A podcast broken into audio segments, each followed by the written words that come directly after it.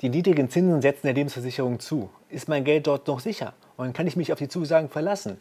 Darüber möchte ich reden mit Lars Hermann, der für Assicurata Lebensversicherungen analysiert und bewertet. Und damit willkommen zu einem neuen Interview bei René will Rendite. Hallo Herr Hermann. Hallo Herr Schömann-Fink, ich grüße Sie. Können Sie Sparer verstehen, die sagen, ich habe Angst um meine Lebensversicherung? Ja, äh, aus einer Kundenperspektive irgendwo schon. Denn äh, naja, was man irgendwo so wahrnimmt, äh, ich glaube auch sehr selektiv, wenn man sich nicht jeden Tag wie wir mit, mit Versicherungen und Versicherungsprodukten irgendwo beschäftigt, ist natürlich schon ein Bild, was, was äh, ziemlich krisenhaft irgendwo gezeichnet wird. Wenn man, wenn man die Medien mal sich, sich anguckt, die Zeitungen durchblättert, da ist natürlich schon irgendwo ein, ja, ein Branchenabbild im Moment, was, was äh, ziemlich kritisch ist und äh, wo ich schon verstehen kann, dass Verbraucher sich jetzt auch Sorgen machen und, und sich fragen, was sie tun sollen und wie es weitergeht. Ähm, ich glaube aber irgendwo, die Diskussion ist auch ein bisschen einseitig. Man darf sicherlich die Probleme der Lebensversicherer auch nicht, nicht kleinreden, aber man sollte es auch nicht überdramatisieren. Deswegen bin ich immer ein Freund davon, auch Diskussionen zu versachlichen und ein Stück weit hinter die Fassade zu schauen. Dann lassen Sie uns das jetzt mit diesem Interview machen. Wie würden Sie jetzt Mitte 2021 den Zustand der Lebensversicherungen beschreiben? Naja, also ich, ich sehe die Branche schon irgendwie so, äh, ich sag mal, mitten in einem äh, Umwandlungsprozess oder Transformationsprozess, wenn man so will. Damit meine ich letztlich, dass, äh, dass alte Geschäftsmodelle, alte Produkte so nicht mehr funktionieren und sich die Branche schon, das ist aber nicht erst ein Phänomen seit 2021, sondern seit, seit vielen Jahren, dann auf den Weg gemacht hat. Und, und der Weg heißt eben auch, Produkte zu entwickeln, die langfristig tragfähig sind, die entsprechend auch äh, bilanziell ausgehalten werden können von den Lebensversicherern. Und das ist ein sehr langer Prozess. Sie reden von Transformation. Sie sagen jetzt nicht, dass die Branche in einer Krise steckt. Ja, Krise ist immer äh, relativ, wie man Krise fasst. Also wenn man irgendwo sagt, äh, man, man, hat eine Krise, wenn man einfach altbewährtes nicht mehr, nicht mehr tragen kann, nicht mehr anbieten kann, dann ist das natürlich irgendwo eine Krise. Äh, man muss aber auch irgendwo sagen, äh, bisher ist die Branche eigentlich relativ gut durch diese Krise gekommen. Das sieht man zum Beispiel daran, dass die Wachstumsraten, wenn man mal irgendwo die, die letzten zehn Jahre mal, mal anschaut, die waren schon ganz ordentlich. Also das, das jährliche Lebensversicherungswachstum natürlich immer so ein bisschen auf und ab, war im Schnitt knapp zwei Prozent. Und äh, das ist ungefähr auch das Niveau, wie das deutsche Bruttoinlandsprodukt gewachsen ist. Also es ist nicht so, dass jetzt die Lebensversicherer völlig von der Konjunktur abgekoppelt werden, wären. Aber natürlich irgendwo die Frage ist, wie geht das in Zukunft weiter? Insoweit ein, ein gewisses Krisenszenario ist schon da und ich, ich, glaube, irgendwo ist es auch gesund, äh, aus einer Anbieterperspektive sich, sich diesen Herausforderungen zu stellen. Jetzt werden aber ja 20 Lebensversicherer von der BaFin intensiver beobachtet und 17 Versicherer schaffen keine Solvenzquote von 100 Prozent. Das klingt für mich jetzt schon nach einer Krise, in der sich viele Anbieter befinden. Ja, da muss man ein bisschen äh, differenzieren. Also es ist nicht richtig, dass die Solvenzquote heute schon unter 100 Prozent liegt. Also die Solvenzquoten, die die Lebensversicherer heute nachweisen, liegen allesamt äh, oberhalb von 100 Prozent. Ähm, aber was Sie anspielen, das ist völlig richtig. Es gibt Gesellschaften, die nutzen heute in, in starkem Umfang die sogenannten Übergangsmaßnahmen. Übergangsmaßnahmen sind im Grunde vereinfacht gesagt Maßnahmen, die ich anwenden kann, um aus der alten Aufsichtswelt, das nannte sich Solvency I, in diese neue Aufsichtswelt Solvency II, die gilt offiziell seit 2016, dann irgendwo den Weg zu schaffen.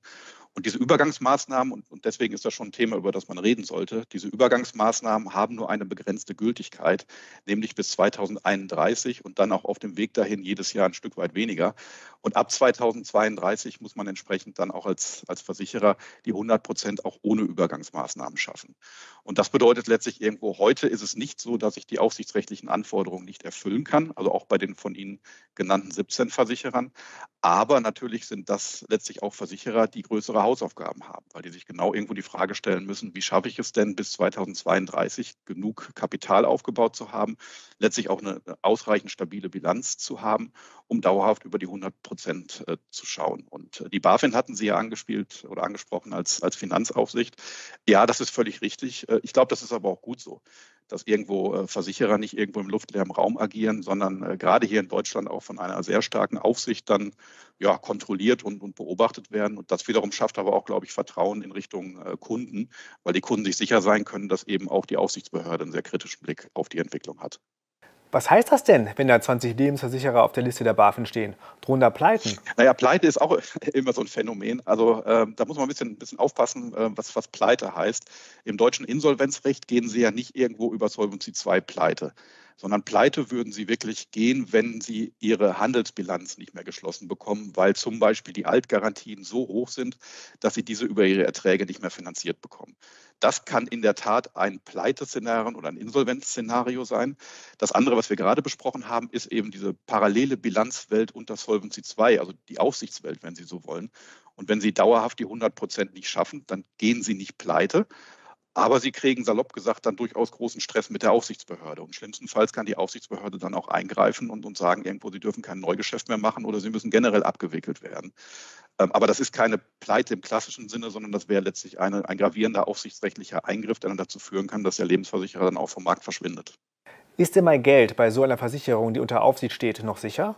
Ja, das würde ich schon sagen. Also es wäre falsch, jetzt irgendwo zu sagen, man muss sich echte Sorgen um sein Versicherungsgeld machen, was man in seiner Versicherungspolice irgendwo angespart hat. Das ist auch irgendwo die gute Botschaft, gerade weil wir so ein strenges Aufsichtssystem haben und weil eben auch frühzeitig Gegenmaßnahmen von Seiten der Aufsicht, aber auch von Seiten der Politik dann ergriffen wurden, äh, ist es im Moment so, dass ich nicht, nicht irgendwo die Gefahr sehen würde, dass, dass kurz- und mittelfristig die Anbieter jetzt reihenweise umfallen würden. Ganz im Gegenteil. Also ich glaube schon irgendwo, da ist auch eine echte Perspektive nach vorne. Und insoweit sollte man jetzt nicht die falschen Schlüsse ziehen und sein Geld irgendwie aus der Lebensversicherung abziehen. Zumal irgendwo, äh, Sie sprachen 17 bzw. 20 Anbieter an. Das ist ja auch nur ein Teil des Marktes. Wir haben insgesamt noch knapp 80 Lebensversicherer. Das heißt ja auch im Umkehrschluss, da sind durchaus Gesellschaften dabei, denen geht es wirtschaftlich richtig gut. Lebensversicherungen werden ja für einen Zeitraum von 20, 30 Jahren abgeschlossen.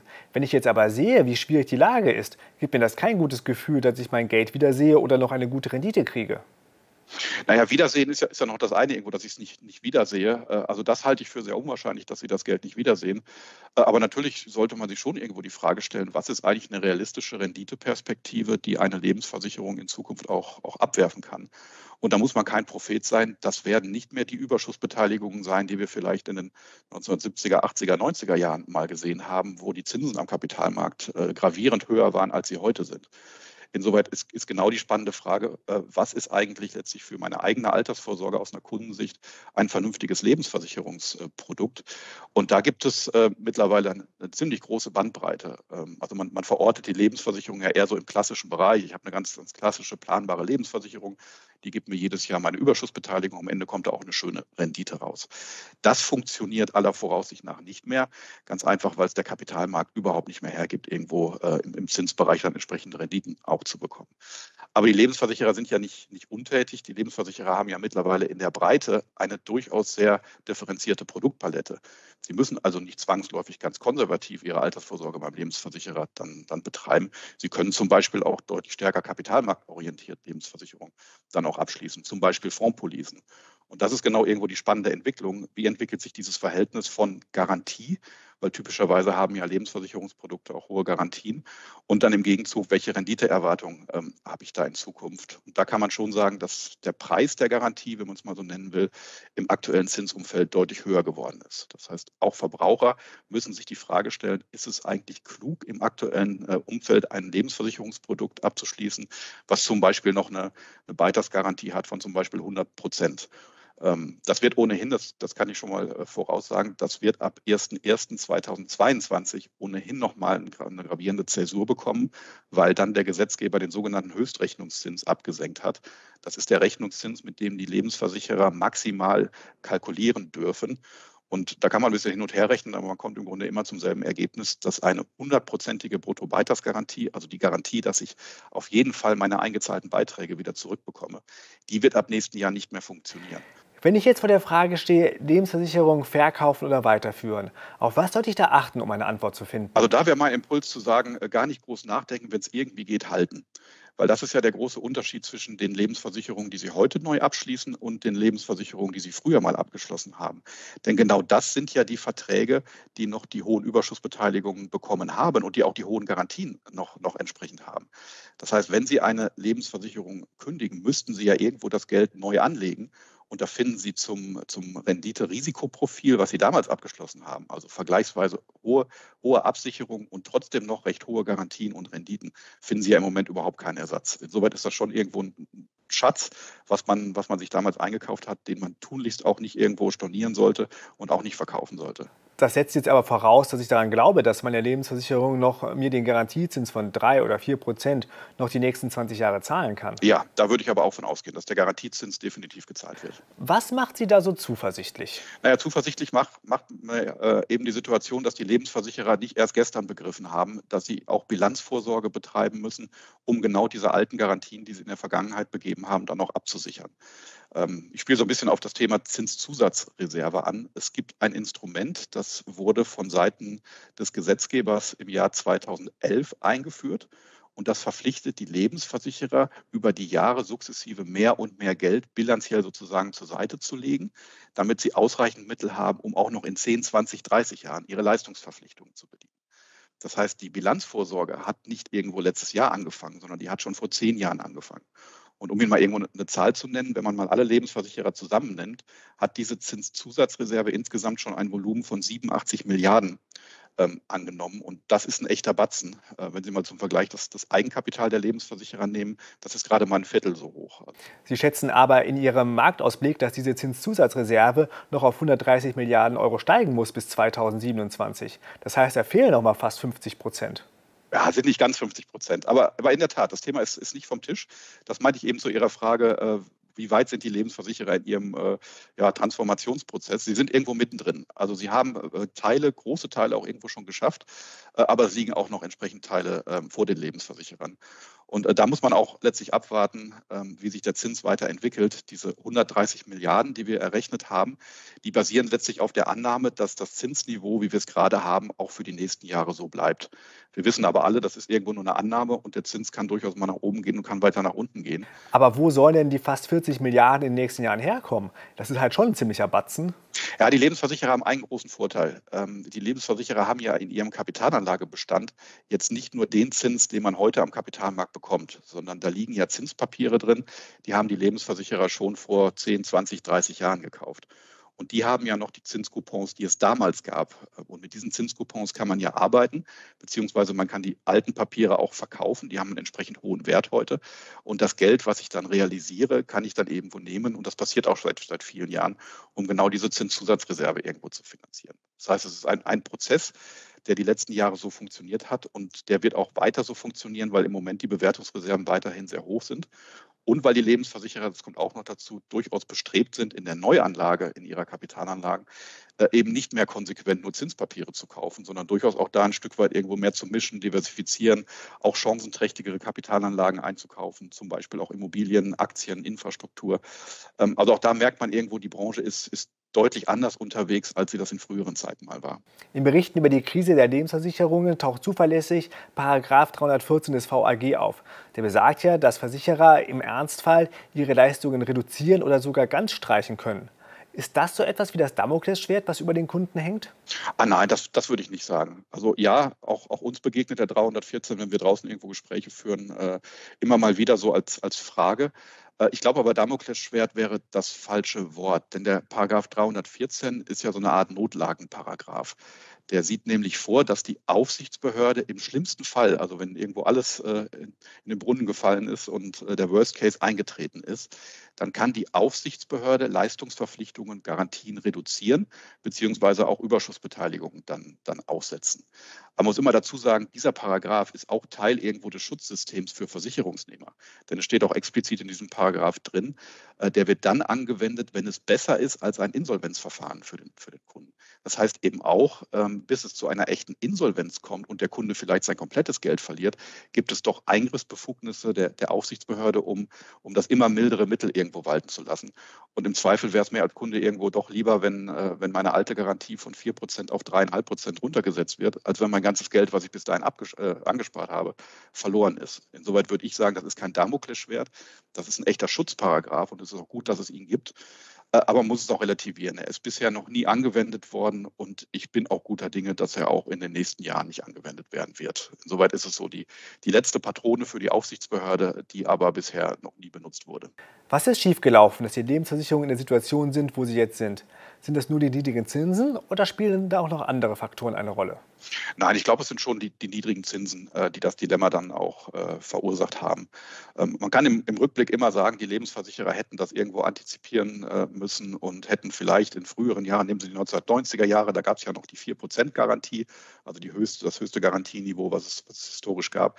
Natürlich, irgendwo kann man im Rückblick jetzt sagen, Mensch, warum haben die denn damals diese hohen Garantien begeben? Man hätte sich doch auch an äh, mal an so ein bisschen äh, ja, Japan zum Beispiel orientieren können. Da waren die Zinsen ja damals schon deutlich niedriger als, als hier in Deutschland.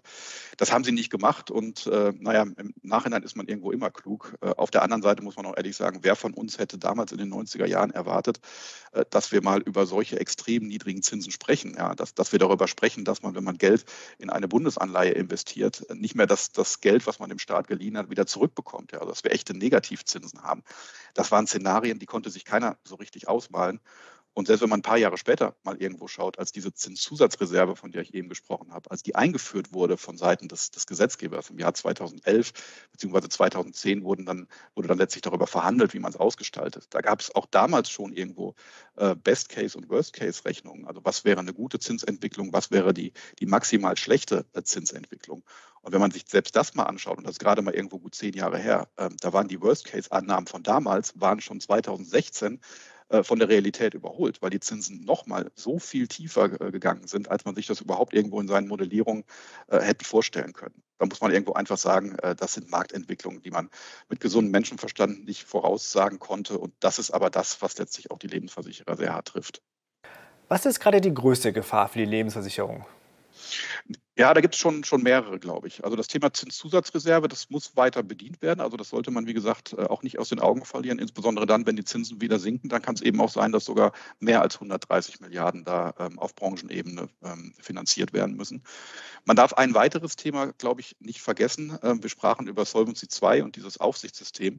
Da werden gerade die Modellregeln überarbeitet auf der europäischen Ebene.